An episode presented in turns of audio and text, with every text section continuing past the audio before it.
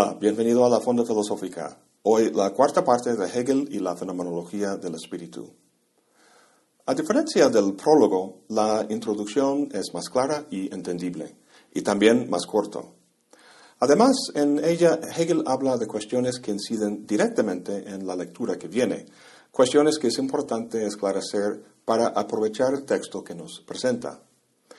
Es que Hegel viene al final de una tradición que había empezado 170 años antes con la publicación del Discurso del Método de Descartes. La filosofía moderna que Descartes inauguró se inicia preocupándose por la correspondencia entre nuestras creencias y el mundo al que hacen referencia. En la ausencia de algún método que asegure una correspondencia verídica, el escepticismo puede crecer como un cáncer y debilitar el conocimiento. Semejante método es el tema del discurso de Descartes y de la mayoría de los filósofos europeos hasta el mismo Kant. Lo que cada uno supone, y esto es lo que Hegel comenta en el primer párrafo de la introducción, es que antes de intentar conocer la realidad hay que reflexionar sobre el intelecto humano y asegurar que sea capaz de hacer el trabajo. Esta preocupación ha llevado a los filósofos, sean racionalistas como Descartes, empiristas como Hume o idealistas como Kant, a concebir la razón humana como un instrumento que sirve para apoderarse de lo absoluto o como el medio a través del cual éste es mirado. Para Hegel, este intento de buscar un método para la correcta conducción de la mente carece de dos problemas. Primero, si reflexionamos sobre nuestro modo de conocer, esta propia reflexión también podría ponerse en tela de juicio, por lo que esta capacidad de reflexionar correctamente sobre el conocer también tendría que examinarse ad infinitum. Claramente esto no va a funcionar. El segundo problema es que la concepción del intelecto como un instrumento o un medio, algo que se interpone entre nosotros y el mundo, no debilita al escepticismo, sino que lo refuerza. El problema es que si nuestro contacto con el mundo es a través de un instrumento o medio, pues estos inevitablemente distorsionan ese contacto de alguna manera. Si te pones un guante para tocar un objeto, el guante distorsiona tu sensación táctil del mismo, y si usas un espejo como un medio para ver un objeto, la óptica de la refracción te entrega una imagen tergiversada. Descartes creó el espejo y Kant lo pulió pero por pulido que esté, nunca podrá eliminar su efecto deformador. Es por eso que vemos la distinción entre fenómeno y neómeno en Kant. Por cierto, la metáfora del medio como espejo es la que usó Rorty en su famoso libro La filosofía y el espejo de la naturaleza. Pues Hegel termina diciendo que este temor de incurrir en el error es el error mismo. Hay que dejar de pulir el espejo ya que no es más que un saber aparente y vacío, lo cual, dice Hegel, inmediatamente desaparece al entrar en acción la ciencia. La ciencia, o Wissenschaft, es la propuesta de Hegel, su forma de hacer filosofía, y es a grandes rasgos aquel saber que logra conocer la realidad en su totalidad, o sea, lo absoluto. Obviamente piensa que su forma de ver las cosas es superior a las demás. Sin embargo, las demás no desaparecen inmediatamente porque ellos piensan lo mismo de su forma de pensar. Piensan que es ciencia que capta cabalmente la realidad. Cada quien asegura a los demás que anda en lo correcto, pero estas garantías no valen nada, ni siquiera la de la ciencia hegeliana. De hecho, Hegel dice que su propuesta no es aún la ciencia en su verdad, desarrollada y desplegada. Para cada postura, todas las demás son meros saberes aparentes, para ver esto en acción, solo hay que ir a un congreso de filosofía. Bueno, de alguna forma, Hegel tiene que disipar la duda que otros tendrían de su propuesta y demostrar que realmente es ciencia. ¿Cómo lo hará? Esta es la tarea de la fenomenología del espíritu. A pesar de que haya varias otras posturas filosóficas, la cartesiana, la kantiana, etc., lo que todos, al menos en la tradición moderna, tienen en común es que les parece natural preguntar primero por el método a seguir. Entonces, en el texto de la fenomenología vamos a seguir a un representante de esa creencia, la conciencia natural, y vamos a ver si por cuenta propia llega a adoptar la versión hegeliana de ciencia filosófica. Obviamente, su público real, quien realmente Hegel quiere convencer, somos nosotros lectores, los que junto con Hegel observamos fenomenológicamente la ida y vuelta del protagonista del texto, la conciencia natural. Para convencernos, lo que Hegel no puede hacer es escribir un texto como uno de los diálogos de Platón. Cualquiera que haya leído esos textos sabe que no son diálogos de verdad, sino Sócrates exponiendo la verdad y sus interlocutores accediendo con demasiado facilidad. Claro que sí, Sócrates, tienes razón. Si en ese plan la conciencia renuncia a su postura y acepta sin argumento todo lo que plantea Hegel, pues eso no se vale. Sería adoptar una creencia de forma dogmática. Tampoco puede Hegel postular o usar en su argumento nada sobre el mundo que la conciencia no acepte ya que semejantes premisas que informan la visión de Hegel es lo que está en cuestión. Es muy fácil derribar la posición de tu oponente desde tus propias creencias, pero si el otro no las acepta, no haces más que cometer una petición de principio. Tomando esto en cuenta, la estrategia que Hegel adopta consiste en tratar estas otras posturas no desde fuera, sino desde dentro, es decir, la fenomenología del espíritu será una crítica inmanente en la medida en que la inviabilidad de otras formas de entender la realidad será demostrada en términos de sus propios conceptos. O sea, la posición caerá bajo su propio peso, y no porque Hegel la haya empujado, sino por la actividad de la propia conciencia natural. Por cierto, esta idea de una crítica inmanente la vemos muy claramente en la deconstrucción de Derrida. Bueno, hablemos un poco de esta actividad. En la página 47, Hegel nos dice cuál es su finalidad. Dice que la meta se halla ahí donde el saber no necesita ir más allá de sí, donde se encuentra a sí mismo y el concepto corresponde al objeto y el objeto al concepto. Lo que describe aquí es el saber absoluto. Luego dice, la progresión hacia esta meta es también, por tanto, incontenible y no puede encontrar satisfacción en ninguna estación anterior. Cuando hablamos de la conciencia natural, no estamos hablando de una sustancia inmaterial por ahí, sino de un ser humano que siente, desea superar su finitud y la sensación de enajenación con su entorno que implica. Como decía Freud, lo que busca es el placer, pero no esto o aquel placer limitado, sino un placer o satisfacción racional, de modo que, como dice Hegel, al ver al mundo de forma racional, el mundo le regresa una mirada racional. En otras palabras, estando en el mundo se siente en casa. Este es el motivo que va a impulsar a la conciencia a lo largo del camino de la fenomenología. A pesar del elevado motivo, sabemos que el camino a él va a desesperar a la conciencia. Parte por parte va a experimentar la negación de su mundo, de todo lo que le era familiar, claro y evidente verá que no son lo que pensaba, y esta es una experiencia profundamente negativa, hasta violenta. Sin embargo, Hegel dice en la página 48 que la exposición de la conciencia no verdadera en su no verdad no es un movimiento puramente negativo. Aun cuando la conciencia lo experimenta así, dice Hegel que hace abstracción de que esta nada determina la nada de aquello de lo que es resultado, la nada considerada como la nada de aquello de que proviene solo es, de hecho, el resultado verdadero.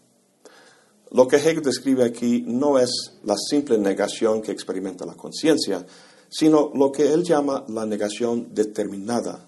Es un concepto muy importante que de hecho está a la base de su dialéctica. A lo largo del libro vamos a ver una larga y variada serie de configuraciones de la conciencia, es decir, posturas epistémicas hacia el mundo. La conciencia experimenta el paso de una configuración a otra de forma abrupta, como una negación que simplemente aniquila una configuración tras la cual llega otra distinta. Para Hegel, el paso de una en otra obedece una lógica, es decir, una forma no simplemente sigue a una anterior, sino que se genera a partir de ella. La anterior queda negada, pero no de manera indiferente o indeterminada, sino de una forma determinada. Tomemos un ejemplo sencillo, digamos, comprar una computadora. Si la conciencia considera una Mac, pero por costoso decide que no, Entonces la siguiente configuración de la conciencia podría ser la imagen de una PC de Windows o Linux. Semejante configuración sería una negación determinada de la, de la Mac. Una negación indeterminada no toma en cuenta el contexto, de modo que la siguiente configuración podría ser cualquier cosa que no fuera una Mac. Por ejemplo, un libro de Hegel, la idea de viajar a Tahiti, el sonido de un cello, etc. Además, aunque la primera configuración ha quedado cancelada o negada, la nueva configuración que resulta de esta negación determinada conserva un aspecto del anterior, elevándolo o superándolo de forma orgánica en esta nueva configuración. Esto describe la famosa dialéctica hegeliana, en la que una configuración queda no simplemente negada, sino superada o aufgehoben. Es muy importante que deseches de tu mente esa fórmula de tesis, antítesis, síntesis. Eso de tesis y antítesis parece significar términos lógicamente contradictorios, como racional e irracional, por ejemplo. Pocas veces en el libro encontraremos los términos de la dialéctica como opuestos contrarios. En todo caso, en ninguna parte Hegel habla de su dialéctica en términos de esta fórmula, aunque Kant y Fichte sí la usaba. Lo más probable es que tras la muerte de Hegel, los primeros comentaristas de su pensamiento intentaban explicarlo apoyándose en esta fórmula. Bueno, Hegel dice, la serie de las configuraciones que la conciencia va recorriendo por este camino constituye más bien la historia desarrollada de la formación por medio de la cultura, o sea, la educación de la conciencia misma hacia la ciencia. Es decir, hacia aquel punto donde el concepto corresponde al objeto y el objeto al concepto. Esta última afirmación nos lleva al último tema de la introducción, la cuestión de un criterio. Una configuración de la conciencia se transforma en una nueva porque algo en la primera resultó problemático, no satisfactorio. Pero insatisfactorio con respecto a qué? Esto parece implicar un criterio con respecto al cual la configuración problemática se juzga. ¿Dónde encuentra el criterio? Recuerda que no puede cometer una petición de principio e imponerlo desde un punto de vista externo. Tendrá que generarse de forma inmanente, dentro de la propia conciencia. En el siguiente pasaje, Hegel dilucida la, la estructura de la conciencia, la cual nos da la pista para una respuesta dice en la página 50 que la conciencia distingue de sí misma algo con lo que al mismo tiempo se relaciona o, como suele expresarse, es algo para ella misma. Y el lado determinado de este relacionar o del ser de algo para una conciencia es el saber. Pero de este ser para un otro distinguimos el ser en sí. Lo que Hegel describe aquí es muy sencillo. Cualquier estado o configuración de la conciencia siempre tiene un contenido, es decir, está relacionada con un objeto. Si el objeto es una manzana, por ejemplo, la manzana tiene dos aspectos. Es un ser en sí, es decir, es algo que es lo que es al margen de su relación con la conciencia, y también es un ser para la conciencia. Ahora bien, lo que estamos buscando es un criterio para juzgar si lo que la conciencia sabe del objeto es verdadero. El empirista dice que ese criterio se halla en el objeto en sí, fuera de la conciencia. Kant dice que el criterio es una función de la conciencia, de la aplicación de las categorías del entendimiento, con lo que conocemos al objeto únicamente como es para la conciencia y no en sí. Hegel, siendo idealista, dice también que el criterio se halla en la conciencia, pero hay importantes diferencias. Primero, dice en la página 50 que la distinción entre el ser en sí y el ser para la conciencia recae dentro de la propia conciencia, por lo que la conciencia nos da su parámetro o criterio en ella misma, razón por la cual la investigación consiste en comparar la conciencia consigo misma. ¿Qué significa eso? ¿Qué es lo que se compara? Bueno, por su lado, la conciencia parte de un concepto o modo de conocer, o sea, una pequeña teoría acerca de cómo abordar los objetos del mundo. El concepto o pequeña teoría con el que parte la conciencia en el primer capítulo es, como veremos, la certeza sensible. Este concepto se compara con el objeto, no el objeto en sí, sino tal y como se nos manifiesta, el objeto para la conciencia. El proceso de conocer no tiene que ver con alinear nuestro concepto del objeto con el objeto en sí allá en el mundo externo. Esto sería el camino empirista. Ni tampoco con hacer que el objeto en sí en el mundo se conforme a nuestra manera de saber. Eso sería Kant. Sino con alinear nuestro concepto del objeto, esta determinada configuración de la conciencia, con el objeto para la conciencia, dentro de la misma. La pregunta es si el concepto que tenemos del objeto es adecuado o corresponde con el objeto de ese concepto tal y como se da en nuestra experiencia. ¿Cómo se averigua esto? Hegel dice, si en esta comparación encontramos que los dos términos no se corresponden, parece como si la conciencia se viese obligada a cambiar su saber, para ponerlo en consonancia con el objeto mismo, ya que el saber presente era esencialmente un saber del objeto. Con el saber, también el objeto pasa a ser otro, pues el objeto pertenecía esencialmente a este saber. Eso del objeto pasando a ser otro es muy importante, pero primero veamos lo que dice aquí en un ejemplo muy sencillo. ¿Alguna vez has pensado que cierta persona es mala, pero luego al tratarlo te trata con amabilidad? Tu concepto no correspondió al objeto tal como se manifestó en la experiencia, Así que cambias el concepto con el que lo tratas. Pero lo que cambia no es solo el concepto, sino que dice la cita que el objeto pasa a ser otro. ¿Qué quiere decir eso? Pues con esta afirmación hace referencia a la negación determinada que tratamos hace poco. Hasta ahora he estado hablando de los dos objetos, el que es en sí y el para la conciencia, desde el punto de vista de Hegel y sus lectores, o sea, nosotros que observamos la conciencia. Pero desde el punto de vista de la conciencia, el objeto que trata de conocer con su concepto lo considera únicamente como un objeto en sí. En todo momento, la conciencia afirma conocer al objeto tal cual es en sí, de forma absoluta.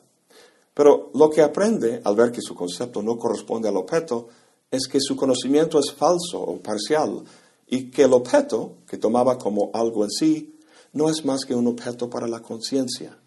Este punto es muy importante. La conciencia tiene ahora dos objetos. El primero que consideraba como el en sí y uno nuevo que resulta del choque en el que ve que su concepto no corresponde al primer objeto. Ahora ve el objeto en la parcialidad que resulta de su determinación por el concepto. La negación determinada del primer objeto es lo que origina este nuevo objeto. Hegel se refiere a todo esto en la siguiente cita de la página 52. Dice, cuando lo que primeramente aparecía como el objeto desciende en la conciencia a un saber de él, y cuando el en sí deviene un ser del en sí para la conciencia, tenemos el nuevo objeto por medio del que surge también una nueva figura de la conciencia, para la cual la esencia es ahora algo distinto de lo que era antes. Es esta circunstancia la que guía en su necesidad a toda la serie de las figuras de la conciencia. Esta dinámica es lo que se va a repetir a lo largo de la fenomenología, hasta que, como comentamos antes, el concepto corresponde al objeto y el objeto al concepto. O en otras palabras, aquello sobre lo que teorizamos y lo que de hecho experimentamos coinciden. En este punto, el punto del saber absoluto, ya no habrá diferencia alguna entre nuestra teoría del objeto y el objeto de la teoría. El pensar y el ser se unen. A lo mejor te sorprenda reconocer un lado empírico en las palabras de Hegel, cuando dice que si nuestro concepto o teoría no, no corresponde con lo que observamos, entonces hay que cambiar el concepto. Pues sí, es verdad. Si la conciencia busca satisfacción en su experiencia del mundo, no puede arbitrariamente creer lo que quiera. Sin embargo, Hegel pone límites al empirismo. Dice que cuando nos damos cuenta de que nuestro primer concepto es falso, que no corresponde al objeto, pareciera que eso se debe a que nos encontramos con un segundo objeto que nos llega de forma contingente y puramente exterior, es decir, el choque de la experiencia, donde la madre naturaleza nos enseña. De modo que nuestro papel como conocedores es simplemente la pura aprehensión del objeto en sí. No obstante, el segundo objeto que menciona aquí, o el nuevo objeto para la conciencia, no es simplemente presentado en su simple totalidad por el mundo. sino que se genera a través de la negación determinada dentro de la conciencia. Como dice Hegel, el nuevo objeto se revela como algo que ha llegado a ser por medio de una inversión de la conciencia misma. Sin duda, hace falta una experiencia de choque entre el concepto y nuestra experiencia del objeto, pero lo que genera el nuevo objeto para la conciencia, lo que permite que veamos el objeto de una nueva manera y que sigamos refinando nuestra experiencia de él, es esta inversión de la conciencia. O sea, una nueva configuración, un nuevo concepto o teoría, o lo que Charles Sanders Peirce llamaba una abducción. Como él decía, la abducción es la única operación lógica que introduce cualquier idea nueva. Sin ideas o conceptos, el mundo no sería más que un presente que sentimos. Es solo con el concepto que el mundo, al dirigirnos hacia ella, nos regresa una mirada racional. Eso es todo por hoy. Gracias por acompañarme. Hasta la próxima y buen provecho.